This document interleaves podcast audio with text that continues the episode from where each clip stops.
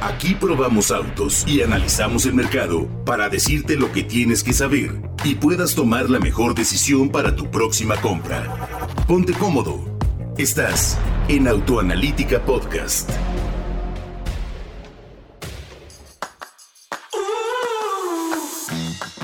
Muy buenos días, muy buenas tardes o muy buenas noches. Está usted entrando a la red de Autoanalítica Network la mejor información para tomar la mejor decisión de compra. En esta ocasión estamos en el podcast de Autoanalítica y vamos a platicar sobre uno de los SUVs compactos de entrada, subcompactos, ya no sabemos ni qué tamaño es, a cómo han cambiado las cosas en nuestro mercado. Vamos a hablar ni más ni menos de la actualización de la Kia Celtos y para ello está conmigo el señor Fred Chavo. ¿Cómo estás, mi querido Fredo?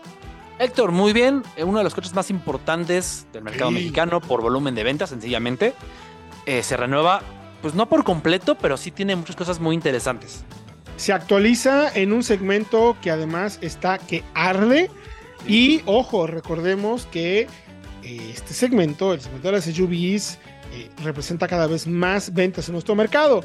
No quiere decir que todo el mundo quiera una SUV solo porque sí, sino porque además están siendo productos que resuelven muchas necesidades de movilidad y lo están haciendo a muy buen nivel de equipamiento y a precios pues digamos cada vez más contenidos entendiendo cómo está el mercado, pero la realidad es que todos los autos en nuestro México están subiendo de precio sí o sí. Y la Kia Celtos es un claro ejemplo de ello. Me sorprende que se haya adelantado la información cuando todavía no la manejamos, mi querido Fredo.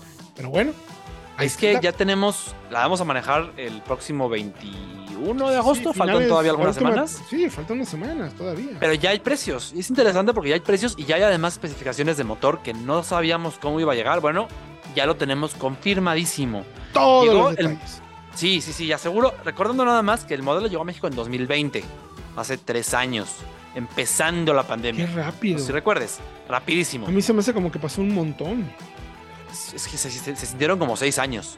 Híjole. Pero bueno, eh, no es una nueva generación, porque tiene apenas tres años que llegó al mercado. Es una actualización de media vida que aprovecha la misma plataforma con cambios mecánicos menores y que lógicamente tiene cambios estéticos. Primero, primero, el frente, la parrilla de nariz de tigre de la marca sigue presente. La firma luminosa que llaman Star Map, que cruza este, los faros de lado a lado a través de la parrilla, también sigue presente, pero también va ahora a la parte de atrás. También ahora las, los grupos ópticos posteriores cruzan el portón de extremo a extremo. Va en completo, se ve muy bien, creo que se ve más moderna y se ve más en línea con lo que vemos en la Sportage, en la nueva Sorento que ya viene también, e incluso, no sé si estás de acuerdo, Héctor, en el EV6, en el eléctrico de la marca. Sí, sí, sí, claro, claro, hay ciertas Tiene por ahí algo. O sea, aunque no todos son iguales, creo que aquí ha sabido dar ese pequeño sello que cuando lo dice, ah, este es un Kia. Sí, sin que sea en el mismo coche. Sí, igual como lo ves con Volkswagen, ¿no? E-, Exacto. o con Mazda. Exacto. Lo ves y dices, ah, eso es un Mazda, no sé cuál es, pero es un Mazda. Exacto. Y estas marcas lo hacen bastante bien en ese sentido, ¿no? Exacto. Ahora, fíjate, interesante porque la silueta sigue igual. Sí hay rines de 17 pulgadas de nuevo diseño y también regresa la opción de carrocería de dos tonos en versiones X-Pack y SXL. Pero lo que más me interesa, lo que más me parece como interesante es que crece el exterior. Porque gana en largo 70 milímetros debido, a una fascia diferente de nuevo diseño, más, más gordita, por llamarle así. Y también gana, fíjate, 20 milímetros entre los ejes. Esto es muy interesante porque la versión previa estaba en una plataforma más cortita y ya la nueva viene en la plataforma para Estados Unidos. Un poquitito más larga y eso le da 27 milímetros más de espacio para plazas traseras, para piernas. Entonces pierde ligeramente, a ver, ligerísimamente porque gana más en espacio para piernas traseras, que creo que en este segmento es muy importante. Y pierde un poquito en cajuela, ¿no? ligerísimamente. Son 4 litros. De 4.33 de la anterior a 4.29 en la nueva. No lo vas, nadie lo va a notar, realmente. Sigue siendo promedio en el segmento. Competitivo. Exacto, exacto. Competitivo no es de las más grandes, pero tampoco es de las más pequeñas. Y el interior que también toma pues algunos trazos de las portas del EV6. Ya lo mencionábamos. Tiene la pantalla unida entre cuadro digital y pantalla central de infotenimiento. Que, si mal no recuerdo, Celtos fue la primera que llegó con eso en nuestro mercado, ¿no? Hace tres años. Pero sí venían separadas, ¿no? Venía con ese marco negro, lo recuerdo muy bien. Ah, sí, sí, tenía el marco negro, pero no venían como la misma, el mismo cuerpo que yo Claro, claro, claro. O sea, ya vienen más juntas. Correcto. Y ambas, o bueno, más bien, cada una de 10.25 pulgadas. luz ambiental, que también Exacto, se respondiendo a todo lo que traen los chinos. Sí, ya tiene también, por ejemplo, fíjate, añade respecto a la pasada, interfaces CarPlay el auto inalámbricas. Bien. Y techo panorámico de vidrio, esas no lo tenía anteriormente, pero bien, bien, bien. Tiene ya de serie, bueno, o en varias versiones, llave inteligente con acceso encendido por botón, carga inalámbrica, asiento del conductor eléctrico, en el segmento interesante. Ventilación en asientos, que como lo agradezco con los calores que hay. Bueno, en Guadalajara saben todavía más que yo de calores. Claro. Pero cómo se agradecen. Sí, totalmente. Y eh, clima bisona, entre otras cosas. Bien equipada, incluso desde versiones intermedias. No te sientes la más cara. Y suma ahora asistencias a la conducción que le hacía falta y un poco más de eficiencia, sobre todo con una transmisión ahora diferente, ¿no? Sí, ya la versión SXL, que es la tope de gama, tiene control crucero adaptativo, tiene mantenimiento de carril con seguimiento, cambio de luces altas, alerta de, alerta de atención, de, perdón, alerta de colisión frontal y frenado autónomo de emergencia con colisión y giro. Y la mecánica, que creo que también es uno de los puntos que no esperábamos. Se despide el 1.6 de 121 caballos y la caja automática de 6 en versiones de entrada. Y llega un nuevo 1.5 litros de 113 caballos que sí pierde potencia, pero promete ser más eficiente, 25% menos consumos, según Kia, ya veremos, ya la probaremos, y eh, con caja CBT en lugar de con la automática de 6.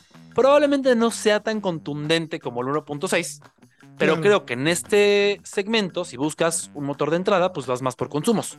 Y ese, motor, ese motor ya estaba en México, ¿no? Lo, tuvo Creta, si no me equivoco. Lo tiene la Creta, de hecho la Creta lo tiene ah, en todas sus versiones. Correcto en dos versiones, pero la Celtos, a diferencia de la Creta que eliminó el motor turbo para su versión 2024, la Creta sigue contando en una versión tope de gama con el 1.4 turbo de 138 caballos, 179 libras pie de torque y caja de doble embrague de 7 velocidades. Pero interesante, porque ese motor antes venía en una versión deportiva llamada GT Line, no sé si recuerdas, cuando vayas en rojo Correcto, y este como más deportiva. Ya no, ya se llama SXL y va más orientada al lujo, como sucede con la Sorento Turbo, por ejemplo. Que su versión más potente también es turbo, está más costosa, pero no es deportiva. No es turbo, pero hay una ya no hay GT Line, ahora es XL, enfocada también al lujo.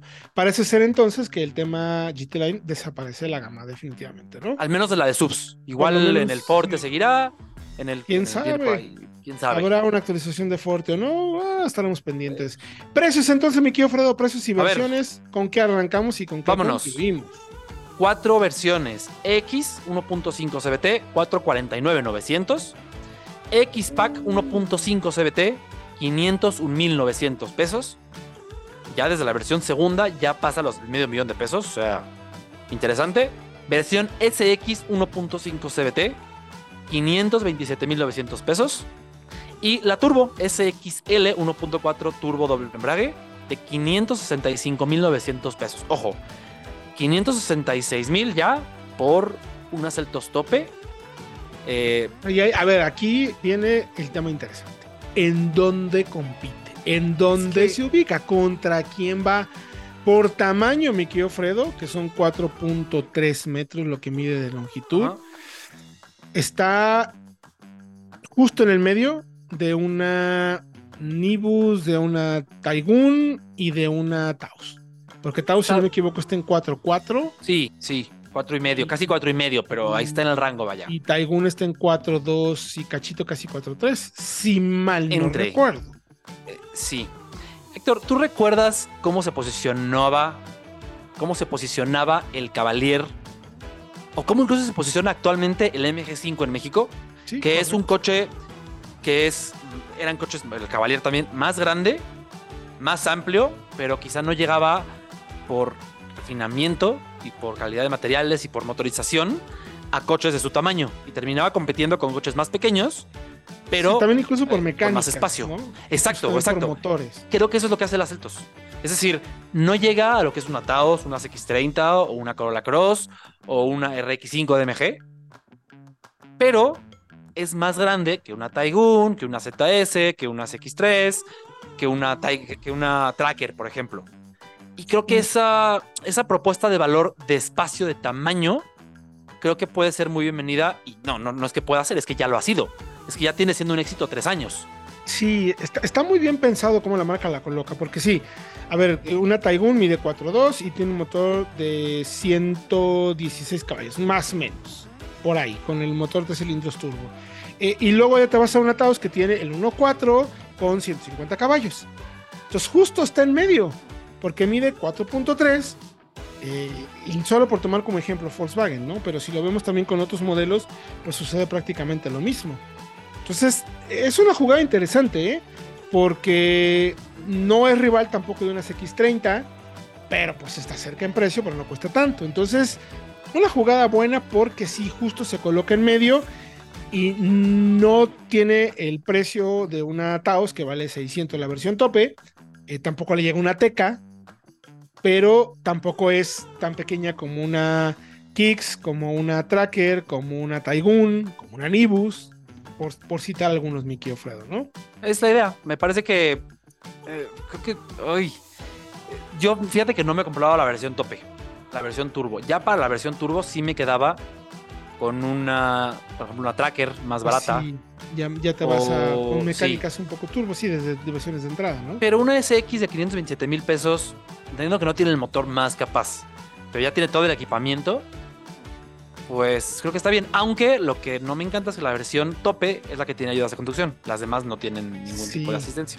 Ahora, eh, Tracker ya eh, por, digamos, las versiones que pueden participar bueno, todas arranca, por ejemplo, en 360 y bueno, en la versión de 2023, pero ya las 2024, eh, la versión de entrada vale 415.900, es bastante menos que lo que encuentras en, en, en, perdón, en Celtos. Y ya la versión tope son 534.900 la Premier de Tracker. O sea, tampoco ya está tan lejos en precio, ¿eh? Lo que sí es como bien mencionas las versiones de entrada, si quiero una intermedia, una RS 519, ya tengo el motor turbo o incluso la de entrada 415 mil con motor turbo. O sea, eh, está bien ahí. no tiene el equipo de Celtos, insisto, lo tenemos ah, No, no, no. Pero también está por ahí, fíjate, ya por el precio de la top está una Suzuki S-Cross, que como nos encanta esa, esa camioneta. Sí, también. O sea, hay, una, una, cantidad. El tema es que afortunadamente. es que la Suzuki no tiene asistencias también. Eso es cierto. O vete, por ejemplo, una Chirei. Chirei tiene la Tigo 4. Ya te da casi para una Tigo 7. Exacto. No, no casi. Te da para una Tigo, 7, En versión intermedia, fíjate, que creo que esa es una gran, gran compra. Y más si tomas como premisa que la idea de la Celtos respecto a las subcompactas con las que compite es el espacio. Bueno, pues en la Tigo 7 por el precio tienes una subcompacta que es todavía más amplia. Sí, tienes la intermedia que te vale 550.900, tiene motor 1.5 eh, turbo en la versión CBT, las mismas asistencias a la conducción, pero sí, mucho, no mucho, más grande, un pasito arriba. Ya ahora ahí sí te estás yendo a segmento, por ejemplo, de Taos, vale 4. vale, perdón, mide 4.5 metros. De acuerdo. Ya es un segmentito de arriba, ¿no? Interesante lo del Latigo 7, ya que analizas bien. Y qué bueno que haya tantas opciones en el mercado mexicano para quien quiera, para, para lo que cada quien quiera. Tal cual. Totalmente. Bueno, ya tiene la información, ya te contamos todo sobre la nueva Kia Celtos. Ya viste, por ejemplo, rivales que puedes encontrar. Dinos con cuál te quedabas. Escríbenos en Autoanalítica MX. Encuentra la información en autoanalítica.com.mx. Fred Chabot y Héctor Ocampo agradecemos su compañía y estamos seguros que les ayudamos a tener más información para tomar como siempre la mejor decisión de compra. Nos escuchamos en otra radiografía aquí en Autoanalítica Podcast. Gracias por acompañarnos. Te recordamos que podrás encontrar este y otros capítulos de pruebas, comparativas, análisis, leyendas y entrevistas en Autoanalítica Podcast. Búscanos en todas las plataformas de audio y felices compras.